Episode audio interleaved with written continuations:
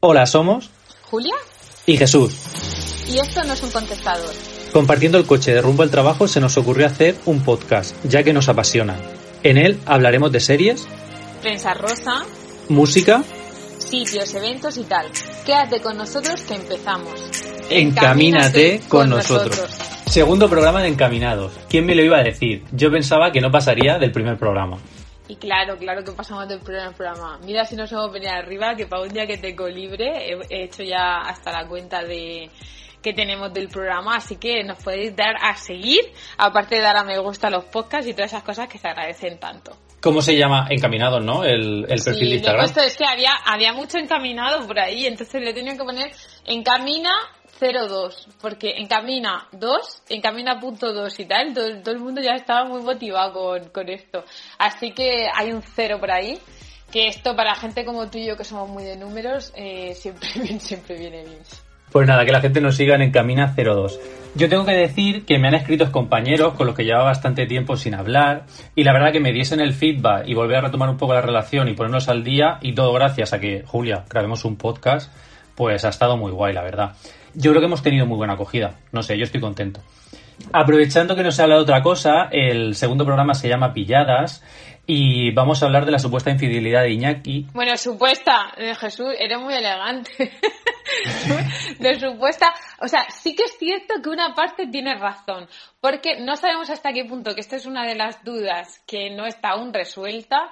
La infanta estaba al día, no estaba al día, pero lo de la, o sea, la supuesta infidelidad puede ser eso, que a lo mejor ya se sepa y no lo sea, y ellos ya tenían como un poco de caminos separados porque, porque hay muchas diferentes versiones, pero lo de la pillada, eso sí que no se lo quita a nadie. Bueno, yo, supuesta infidelidad, hasta que se demuestre, se demuestre lo contrario. Pues nada, aprovechando eso, nosotros vamos a contar momentos, ¿no? En los que nos han pillado infraganti y situaciones así, tierra trágame, que pueden ser reales o no. Claro, y aquí siempre lo que, lo que, el recurso fácil, ¿no? Es decir, una amiga. en este caso es verdad que es una amiga, que no soy yo. Y más de una que me escuche sabrá que no soy yo. Es que claro, esta gente tiene ya sus más de 40 años, pero donde, donde todo esto tiene gracia es en la juventud, cuando estábamos saliendo ahí, pues eso, con los 20 años, incluso menos.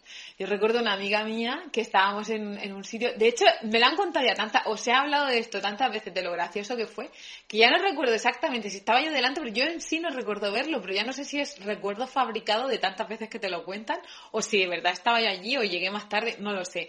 La cuestión es que una amiga mía, eh, pues estaba allí con Amiga. otras amigas, Sí, sí, sí, amiga de verdad. Eh, estaba con otras amigas y fue a pedir algo a la barra. Y sabiendo que iba a venir su novio, eh, pues en a lo largo de la noche, porque tenía un cumpleaños o algo, pues ella estaba allí hablando tal y no sé por qué, cómo fue, que se puso a hablar un chico con ella, pues la cosa pues se cayeron muy bien y pues fueron un poco a más. De tal manera que cuando llegó el novio, el chico este en cuestión le estaba dando algún besito que otro por el cuello. Entonces, claro, el novio, Anda. el novio, el novio se quedó un poco, mm, ¿qué es esto? Y claro, mi amiga, que, que es que la verdad que sale salir, no, no le pasa como a mí, que me quedaría en shock y me moriría de vergüenza y, o sea, me quedaría parada, no sabría cómo reaccionar, esta tiene muchos recursos y lo que se le ocurrió fue decir que es que hacía tanto calor porque había tanta gente que este chico amable le estaba soplando en el cuello para reavivarla un poco porque estaba que se desmayaba. O sea, Oye, qué salida, no, Sí, ¿eh? sí, yo, yo no hubiese salido así. yo tampoco. ¿Tú tienes alguna, alguna anécdota también? Sí, yo tengo, yo tengo alguna. Eh, bueno, tengo que decir que mi pareja y yo, pues un día de verano, estábamos de vacaciones en una playa, pero una playa normal, eso sí, era enorme. Nada, estamos allí todo el día y lo típico, ¿no? Pues, ¿qué haces? Aparte de tomar el sol, leer, bañarte, pues decidimos andar por la orilla. Vamos, el típico paseo que se da por la playa. Y nada, cuando llevamos unos 10-15 minutos, pues empezamos a ver que la gente estaba sin ropa. A ver, nos quedamos así un poco cortaicos, pero dijimos, venga, vamos a seguir andando para adelante. Y nada, y eso que de repente, andando, andando, nos cruzamos con un amigo que, que venía de frente, él totalmente desnudo, y nosotros íbamos con el bañador. Claro, tú imagínate la situación, ¿sabes, Julia? Yo qué sé, o sea, es como si nosotros que somos amigos, pues nos encontramos, o sea, y te encuentro a ti en tolles o totalmente desnuda, no sé, fue un poco... Bueno, el toilet cada vez estaba normalizado, pero sí que al menos un amigo, te imagínate un jefe o algo, tu tía abuela o no sé, una Bueno, o sea, Siempre yo me, encuentro a mi je- yo me encuentro a mi jefe en bolas en la playa, eh, me muero, o sea, me muero de vergüenza. O sea, yo creo que tengo más vergüenza yo por verlo al desnudo que, que al revés. Ay, ay, es que hay gente que se lo monta muy bien. Sin embargo, en mi Erasmus, por ejemplo, que, que ya sabes el nombre típico que tienen los Erasmus, ahí había mucha gente que lo que tenía era doble vida. O sea, estaba allí, tenía su novia del Erasmus o su novio del Erasmus y, y su segunda vida allí, pero cuando venía su pareja real, eh, no quedaba en ningún momento con el resto de amigos de Erasmus, no aparecía por la universidad, estaba todo el rato enseñando la ciudad y llevando al chico o a la chica en cuestión por otro sitio donde no se encontrase a nadie de su residencia o de su clase para que no se enterase absolutamente de nada. Y entonces esa semana esa persona desaparecía y llevaba esa, esa segunda vida. He de decir que los españoles no se calentaban tanto la cabeza. Esto era más de gente polaca y cosas así. Y, y oye, se lamentaban súper bien. Ya no sé si esas parejas han seguido o si terminaron cortando después del Erasmus o, o qué pasó. Yo lo que yo lo que conozco de la gente que se ha ido de Erasmus con pareja, luego, luego no. Es difícil, pero hay, hay casos de éxito, pero hay casos de éxito no teniendo estas dobles vidas. Ya los de las dobles vidas es muy complicado. Bueno, entonces, Jesús, y en el apartado musical, ¿cómo le presentaste este tema? Pues también tenemos pillada, tenemos Eurodrama, como no podría faltar, en el Benidorm Fest. Pues eh, hace un par de días eh, los Javis estaban celebrando su cumpleaños en Madrid y, y nada, ellos que les encanta publicarlo todo por redes sociales, pues allí estaban las Azúcar Moreno, que participan en el Benidorm Fest, y entre el público estaba Marta Sango eh, dándolo todo sin mascarilla. La pillada viene porque un día antes Marta Sango, que también participa en el Benidorm Fest, Ay, de hecho su canción me gusta mucho. Sí, es así ochentera. Pues Marta Sango hizo un directo diciendo que ella estaba eh, prácticamente confinada, eh, que cuando salía siempre con mascarilla, en fin. Y 24 horas después, pues en una fiesta sin mascarilla y dándolo todo. Esa es un poco la pillada en el apartado musical. Toma ya. Bueno, pues vamos a meternos de lleno en ese apartado. A ver qué nos cuenta Irene. Sí, de todo esto y mucho más, pues vamos a hablar ahora con Irene. Y empezamos con Eurodrama, porque no puede haber un festival de Eurovisión español sin Eurodrama. Luna Key se retira del Benidorm Fest con su tema Voy a morir. Así lo ha decidido al no poder utilizar Autotune, cuyo uso está desestimado por la normativa de Eurovisión. Todos los artistas realmente lo usamos en grabación en mayor o menor medida. Eh, solo faltaba la respuesta del festival así podría usarse también en directo. Yo creo que es una canción defendible por parte de Lunaki, aún sin autotune, pero respeto totalmente su decisión. Este Eurodrama de Luna Key a tres días de empezar el Benidorm Fest, lo único que puede conseguir es promoción, eso es, eso es evidente. Yo tengo otra pregunta, ¿meteríamos a un sustituto? ¿O sería injusto para el resto de participantes? Porque claro, ahora va a haber una semifinal con siete participantes y otra semifinal con ocho participantes. Los de la segunda semifinal pueden decir, oye, ahora es más fácil pasar a la final en la primera semifinal porque son siete. Creo que igualmente no daría tiempo a preparar un sustituto con la envergadura que Benidorm Fest requiere.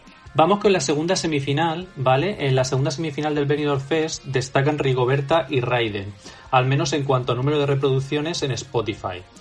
Ay Mama es el tema escogido por Rigoberta, un tema que es feminista y reivindicativo. Personalmente creo que es un tema al que le cuesta arrancar y no termina de despegar hasta la llegada del primer estribillo. Eso sí, a partir de ahí la canción va creciendo hasta terminar saltándolo y dándolo todo. ¿Cómo ves este tema y su puesta en escena? Es un tema increciendo y sobre todo la fuerza que tiene al hablar, como bien dice, del tema de las madres, un tema que define como feminista. Sin duda será una sorpresa cómo lo va, lo va a representar. Desde luego no nos va a dejar indiferentes. ¿Esperamos una reta en el escenario? No lo sabemos. Shane abre la gala de esta segunda semifinal con la canción Echo, un tema vocalmente muy complejo. Me parece una propuesta 360 que creo que se va a definir sobre todo en los falsetes, que es quizá lo más complicado de esta canción. Habrá que esperar a la puesta en escena para que todo haga que se luzca. A ver cómo defiende la canción en directo porque en editada de estudio mola mucho, pero luego en directo creo que es muy difícil de, de cantar. Por otro lado, eh, vamos a hablar de Marta Sango, que ya hemos hablado antes, eh, ha tenido una pillada. Eh, ella nos presenta el tema Sigues en mi mente, la artista apuesta por los sonidos ochenteros para sus canciones y se envuelve de nostalgia a la hora de preparar sus temas. Artista que tras la salida de OT los Javi ficharon para la obra de teatro La Llamada. ¿Qué podemos esperar de esta artista? Es una propuesta ochentera, ella tiene sus referencias a, a sin duda es una canción que en otra época se habría ganado uno de los puestos más altos en este festival. Y destacable de esta canción sobre todo sería esa subida de tono hacia el final que la hace crecer. Eh, sí, son sonidos que nunca pasan, nunca pasan de moda. Eh, añadir también que Tanchungueras y Raiden van a sacar un tema juntos después del Benidorm Fest y que Sara Deop cuenta con Vicky, ganadora de Fama Bailar 1, como su coreógrafa por lo que promete cerrar la segunda semifinal por todo lo alto. Muchas gracias Irene Roca por participar en este segundo, segundo programa. Te esperamos en el, en el siguiente. Y nada, os dejamos ya con la, con la sección de revistas de Julia que viene cargadita. Y es que si esta semana hablamos de Villadas es porque nos ha dado la, la gran idea eh, la portada de Urdangarín. El miércoles pasado se paraba a España ante la revista Lecturas que sacaba en portada La Gran Pillada a Urdangarín y su Sabemos que es compañera de trabajo, barra amiga, barra novia, barra amante, barra se están conociendo. Pero, pues eso, algunos programas se quedaban en que si ella era de la parte de recursos humanos o de la parte de contabilidad. Creo que esto es un detalle y creo que no tenemos todos los datos y que se irán teniendo. Pero vamos, lo gordo y lo que tenemos es que es una pillada más de las portadas de las revistas del corazón que han dado grandes titulares como cuando Daniel Ducruet salió en una piscina con una, pues creo que era una actriz porno o una chica de striptease o, cosas de estas, eh, mientras que estaba casado con Estefanía de Mónaco. Esto eh, os acordáis del, del circense y de aquella, de aquella portada. Yo la, llevo guardadita en mi memoria. Y bueno, no tienen por qué ser siempre de temática amorosa, porque también Amador Moedano salió en una portada haciendo sus necesidades mientras que paseaban al perro, que el perro de hecho lo esperaba, diciendo, pero vamos a ver, ¿quién ha salido hoy a hacer sus cosas? ¿Tú o yo? que te está dando envidia, que, que ahí que estaba Amador Moedano entre rocas, haciendo pues lo que necesitaba en ese momento y el perrito pues esperándolo. Pero bueno, es que lo de, lo de llevar un sombrero con una ramita de tomillo al final te tiene que, que, dejar un poco loco. Pero bueno, volviendo al tema de Urdangarín, eh, no creo que ni a la infanta, ni a nadie de la familia real, ni a nadie que conozca mínimamente esta historia pueda sorprenderle. O sea, estamos ante la cabra tira al monte, segunda parte, ya que si Antonio David también es un infiel por naturaleza, pues no se queda muy atrás eh, nuestro amigo Urdanga. Sí que es cierto que el perfil de, chicas a las que ha estado relacionado el uno y el otro son totalmente diferentes, pero la esencia es la misma. Si bien eh, pues hablábamos de que Antonio David le puso los cuernos a Rocito, incluso estando esta embarazada, y vamos, estando en el mismo y casi en la misma discoteca de fiesta, pues Urdangarín cuando se hizo público el compromiso con la infanta tenía otra novia. De hecho, la novia se enteró de que Urdangarín se casaba viendo la televisión, en plan que le empezaron a decir pues sus compañeros o amigos, oye, que tu novio se casa y parece ser que no es contigo. Esta chica fue muy discreta, por eso no, no dio demasiada, no, se dio demasiado bombo a este asunto, tampoco es que fuera muy agradable, pero vamos, ya ahí podíamos saber un poquito eh, de dónde venía este chico, vamos, o, cómo era su, su naturaleza. Eh, luego, tiempo después, cuando salió todo el caso Nos, salieron unos correos en los que él firmaba, o sea, recordemos que le quitaron el título por todo ese turbio asunto, pero él junto con la infanta Cristina eran los duques de Palma. Pues en esos correos él firmaba a otra chica con la que tonteaba, quedaba y tal, que encima era mujer de uno de sus mejores amigos, como el duque de En Palma Do. o sea, ya me parece venirse muy arriba. Entonces, si ahí en todo ese caso ya se supo que le era infiel a la infanta y la infanta pues estuvo ahí eh, a todo lo que daba, De hecho, recuerdo haber puesto en Instagram en aquel tiempo eh, la canción de The Raptors, How Deep Is Your Love, porque es que es verdad, es que hasta dónde llega tu amor, que te ponen los cuernos, que tu familia se pone en contra, que, que, que bueno, que estás viendo que estás viviendo una mentira, pero tú sigues para adelante porque te da absolutamente igual y además coges y dices que no sabes nada cuando estás, estás o sea, trabajas en un banco, o sea, no, sabes lo que son los movimientos bancarios prácticamente. Entonces, em, si ya comenzó siendo infiel y ha seguido siendo infiel, pues esto era ya como la trata final.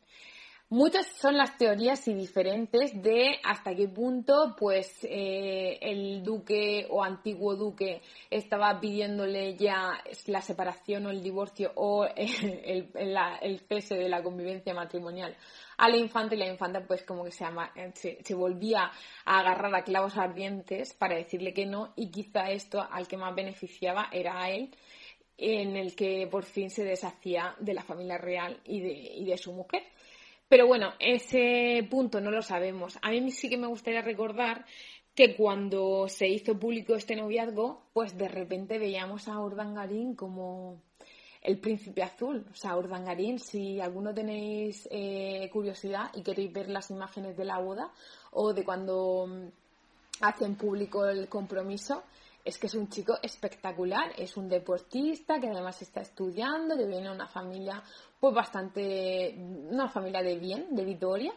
Y, es que parece el chico perfecto. De hecho, en esa boda, recordemos que parecía un, cuento de hadas en Barcelona, que la infanta iba vestida de Caprile, este, este Lorenz Caprile, este diseñador que es juez, eh, maestro de la costura, y que todas las nocheviejas viste de rojo a Aníbal Artiburo.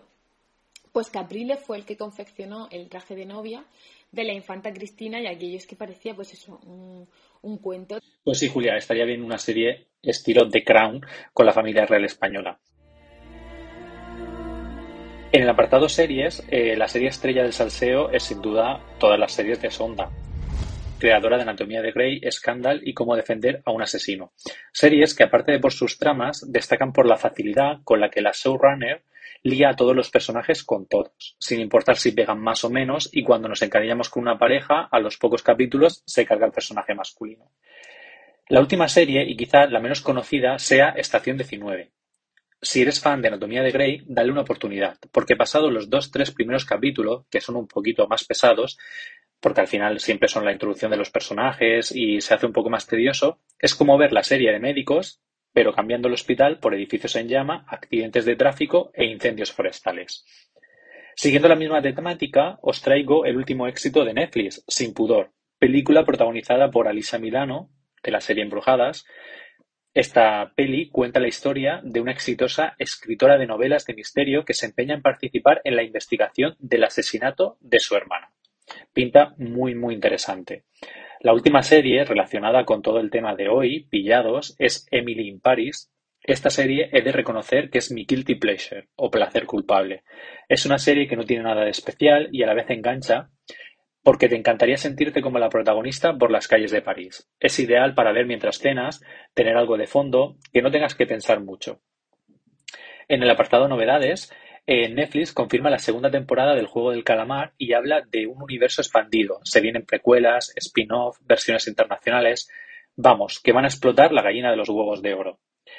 Quería hacer mención a un oyente que nos recomendó la serie Muñeca Rusa. Me la ha apuntado en mi lista y en cuanto tenga un hueco y la vea, haré la descripción y mi opinión sobre, sobre esta serie. Por último, ¿cuáles han sido la serie y la película más vista en streaming en todas las plataformas en este 2021? Pues Luca ha sido la película más vista este pasado año, eh, se puede ver en Disney Plus, y la serie más vista en todas las plataformas en este año 2021, aunque muchos puedan pensar que fue el juego del calamar, pues no, se equivocan. La serie más vista del año pasado fue Lucifer, Menuda sorpresa.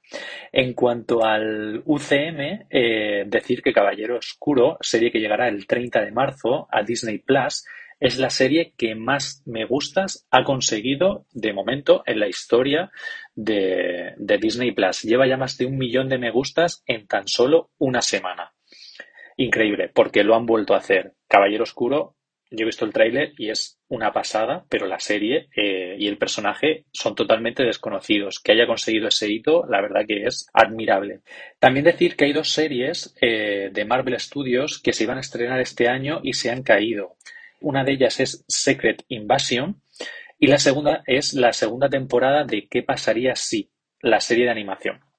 Por último, eh, os quería recomendar una película que vi anoche en Amazon Prime Video. Se llama Personal Assistant. Cuenta la historia de una veterana superestrella de la música cuyo manager piensa que es mejor que ya no grabe nuevos discos y se retire a dar lucrativos conciertos en Las Vegas. Opinión que no comparte el asistente de Grace, que es como se llama la protagonista, la cantante veterana.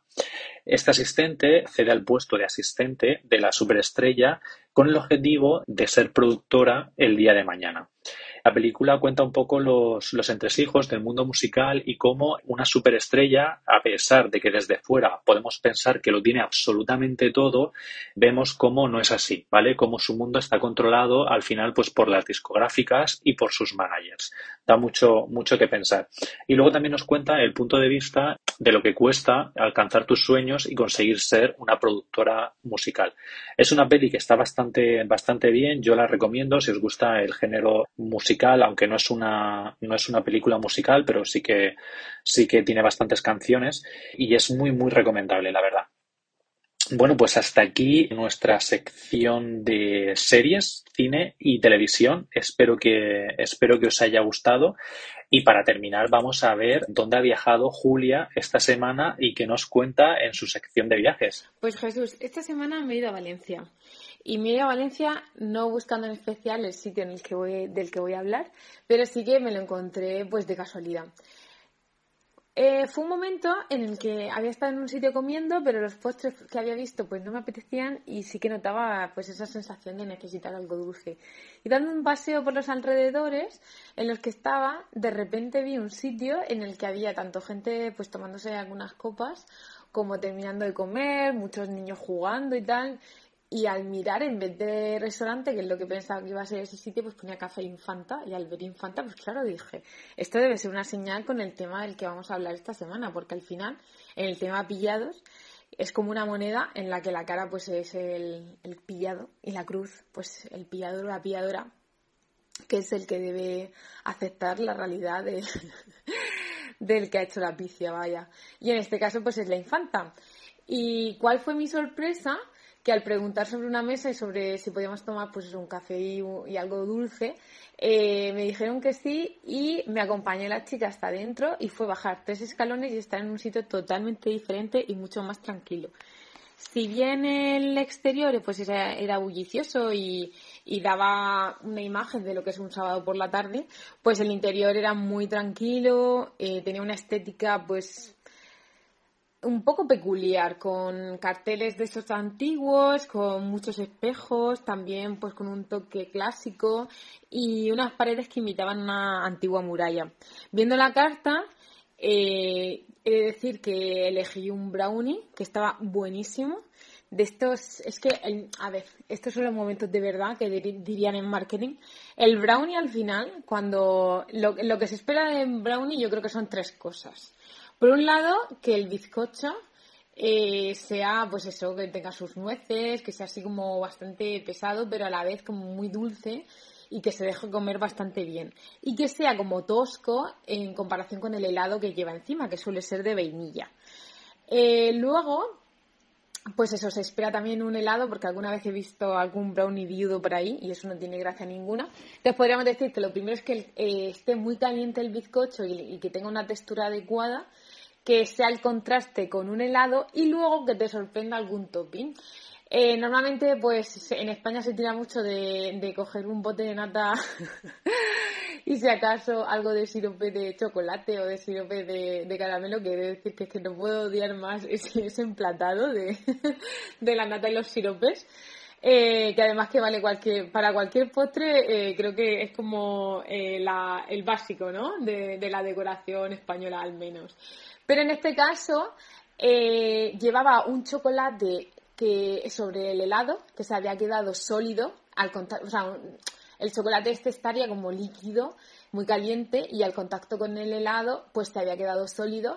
Y es, es este contraste mágico que también hay como el, de otra manera, vaya, pero cuando vas a terminar un, una, un Apolo, podríamos decir que está el cucurucho con el helado, o sea, el helado y termina en un chocolate con otra textura, más líquido y tal, pues así también es un contraste muy chulo el tener el helado y luego el chocolate que se ha quedado sólido encima con toda la forma del, del helado. Me recordó de hecho esos tiempos en los que estaba en Santo Domingo Jagendas y que te podías pedir el helado y luego ponerle el topping este de, de chocolate que se quedaba sólido encima y luego pues claro cuando te cogías y metías la cucharada y se quedaba el chocolate sólido con, con el helado. Es que era magia, era magia. Y me, me teletransportó de, de repente como unos 15 años atrás, porque mira que el Hagen lo, lo cerraron hace tiempo.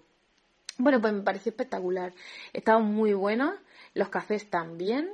Y he de decir que era muy gracioso mirar alrededor porque no sé si es por esta etapa del año o por esta etapa de nuestra vida del COVID o tal o qué, pero me pareció ver más extranjeros que nunca en Valencia, que siempre ha ido bastante bien de turismo, es decir, pero estaba como mucho más a tope que, que otras veces.